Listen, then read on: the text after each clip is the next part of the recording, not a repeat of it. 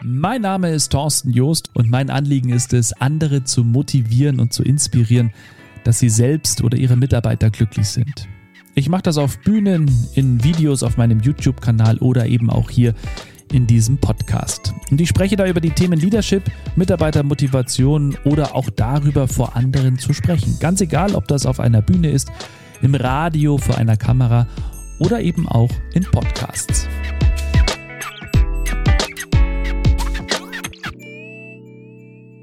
In der Premierenwoche hatte ich neben den anderen tollen Gästen auch den Fernsehmoderator Matthias Killing zu Gast. Er ist äh, vielleicht bekannt dem einen oder anderen vom Sat1 Frühstücksfernsehen oder auch als RAN-Moderator.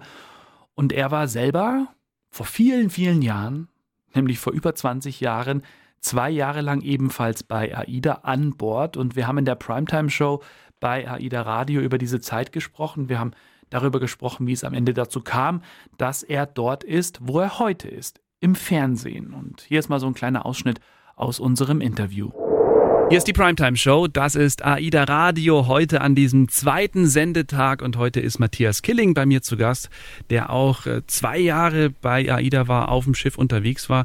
Und wir haben gerade schon darüber geredet, dass ja, dass man da natürlich viel mitnimmt für sein Leben und, und was jetzt unabhängig davon, dass du dann eine Karriere als Moderator gemacht hast, so fürs Menschliche, für dich persönlich, was hast du da auch noch mitnehmen können, wovon du heute zehrst? Ja, bei mir ist es vor allem eben die berufliche Richtung gewesen, die mich äh, sehr geprägt hat, weil ich eigentlich Tourismus studieren wollte. Und mhm. dann habe ich auf dem Schiff eben als Moderator dann auch angefangen und habe so, habe dann unter anderem auch dieses Bordfernsehen gemacht. Das hieß damals Radio AIDA TV. Das war äh, an einem Bügelbrett in dem winzig kleinen TV-Studio hinter der Rezeption auf der Kara. Und da habe ich dann angefangen, ähm, auch das Bordfernsehen zu machen. Und da habe ich so viel Freude gehabt, so viel Spaß gehabt. Und ich bin dann vom Schiff runter und von da an war für mich klar, ich werde Fernsehmoderator. Ich möchte das. Das hatte ich als Kind schon als Traum. Ja, ja. Aber das ist natürlich ein Traum, der sehr weit weg ist. Und dann habe ich gedacht, ich versuche das jetzt. Und dann habe ich losgelegt und habe versucht, daraus äh, dann eben, ja, die ersten Jobs zu generieren. Mein allererster Job kam über einen befreundeten Fotografen von AIDA, mhm. der an eine Eventagentur meine Nummer weitergegeben hatte. Und so hatte ich meinen ersten Moderationsjob für ein Event in Deutschland. Und ja, Wahnsinn. dann war ich bei dieser Agentur gelistet und dann ging das alles so weiter. Und ja. der Weg war danach zugegebenermaßen sehr weit. Also bis zu Sat 1 waren zwischen AIDA und Sat 1 waren bei mir zehn Jahre, zehn mhm. Jahre harte Arbeit.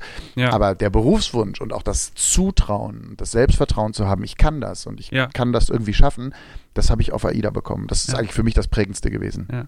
Ich, ich habe, also ich war Entertainment Manager an Bord und ich habe zu meinen Leuten immer gesagt, betrachtet das hier, die Erfahrung zum einen, die ihr sammelt und zum anderen auch als Spielwiese. Weil ich hatte Kollegen, die standen noch nie vor mehreren Menschen und haben moderiert. Und ich habe gesagt, hier, jetzt haben wir, keine Ahnung, wer wird Millionär, du machst das Warm-up und auf einmal stand der Kollege vor 1200 Menschen im Theatrium. Und genau. ähm, dann hast du gesehen, wie die Menschen da, da also die, die Leute wachsen und wie die da also auch fürs, für sich selber, für die Persönlichkeit, für, fürs Selbstvertrauen.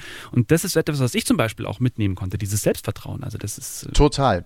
Und ich meine, ich, ich, war, ich war damals 18, 19, 20, ja. ja? ja. Also da, da hast du ja auch, ich war sehr jung und ähm, da hast du natürlich auch wenig, ähm, ja, wenig Zutrauen in mhm. dich selbst, was so etwas angeht. Und dann aber ein Feedback von einem Publikum, zum, äh, Publikum zu bekommen. Und das ist auch heute noch für mich so, es ist völlig egal, ob mhm. du vor zehn Leuten moderierst oder vor einer Million Menschen irgendwie ja. moderierst. Das ist völlig wurscht. Es geht immer darum, dass jeder Einzelne irgendwie sich gut unterhalten fühlt. Und ja. ähm, dieses Zutrauen, das zu können, das war bei mir auch so. Das war, also ich bin deutlich selbstbewusster damals nach Hause gekommen und habe bin dann auf, allerdings auf den Boden der Tatsachen zurückgeholt worden, weil dann begann meine Bundeswehrzeit, mein Wehrdienst. Und das ah, waren okay. natürlich zwei Welten, in denen ich mich dann ja. bewegt habe. Von der AIDA, die zur Bundeswehr war, zugegebenermaßen wirklich hart.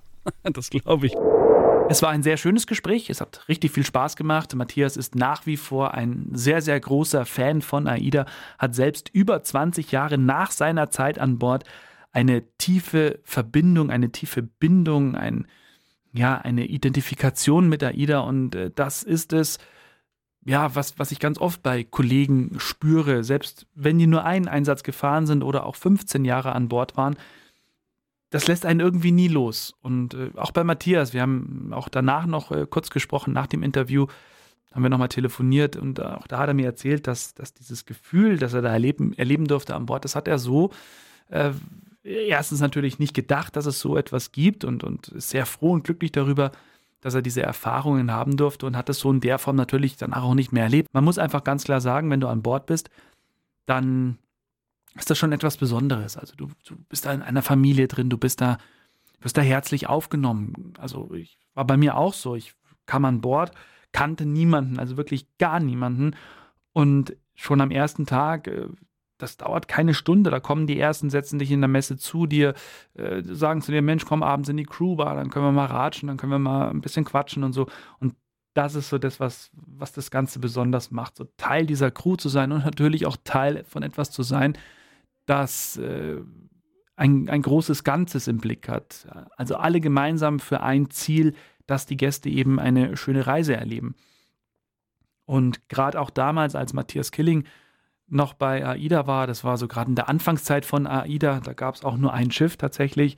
Und das war alles ganz neu und, und keiner wusste am Anfang, wie, wie wird das denn so? Und innerhalb von kurzer Zeit war das so erfolgreich und die hatten alle so viel Spaß dabei. Ich habe Videos gesehen, ich habe Fotos gesehen, ich kenne Erzählungen von Crewkollegen, die ich an Bord getroffen habe, die da schon seit Anfang an dabei sind die gesagt haben, es, ist, es war so eine grandiose Zeit am Anfang und die Gäste waren so dankbar, dass es abseits von dieser klassischen Kreuzfahrt eben dann auch das Clubschiff damals noch gab und alles etwas lockerer war und äh, heute immer noch sich absetzt natürlich von den anderen Reedereien, gar keine Frage und ja, es ist schon, war schon wirklich etwas Besonderes und das habe ich eben auch im Interview mit Matthias gespürt. Ja, für heute war es das mit Inspirationshäppchen. Ich hoffe, wir hören uns bald wieder hier in diesem Podcast. Bis zum nächsten Mal. Ciao. Wenn dir dieser Podcast gefallen hat und du denkst, dass auch andere etwas daraus mitnehmen können, dann freue ich mich, wenn du deinen Freunden, Bekannten oder Arbeitskollegen davon erzählst. Mehr Infos zu mir und meiner Tätigkeit findest du auf torstenjoost.com. Danke fürs Einschalten.